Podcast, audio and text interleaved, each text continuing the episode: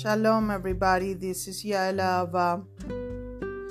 Loneliness is a big issue. It's an issue that affects many people in the world. I believe that it is important to have a, and build a family. Family is an important part of your life.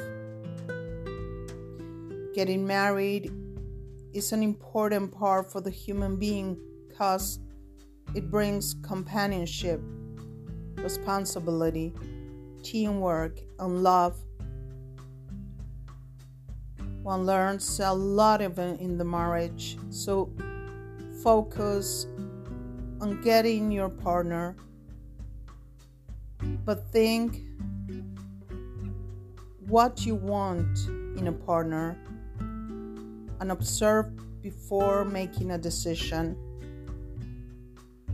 Returning to loneliness is important to know that it's not good to be alone in life. Loneliness brings heart disease and depression. Human beings need a social life. If you are alone, again, I say looking for a partner is important. But if not, looking for friendships, projects, and connection with a daily routine, exercise, spirituality, studying an instrument, and uh, having a pet could help. But loneliness is not a good thing. So it is time to look for a partner. I repeat it. It's very good to have a partner. This is a difficult subject.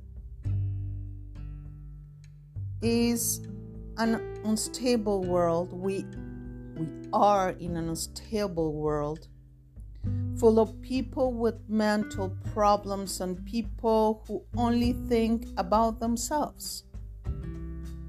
Just as loneliness is not good, loneliness can be if you do not find balanced people who want only to create problems in society. But there are to be strong. We have to be strong. We are in a virtual world. And I believe the importance of having a spiritual connection and giving the best of yourself for you. Because in this world, we came alone and we go alone. We have to fight alone to survive in this earth. To be here is not easy, it's tough, but it's important to have love and self esteem for oneself and create a world in simplicity and joy. Even if you think that is not easy, it is possible and we can be reborn from the ashes and create a joyful world. Cult of blessings for everybody.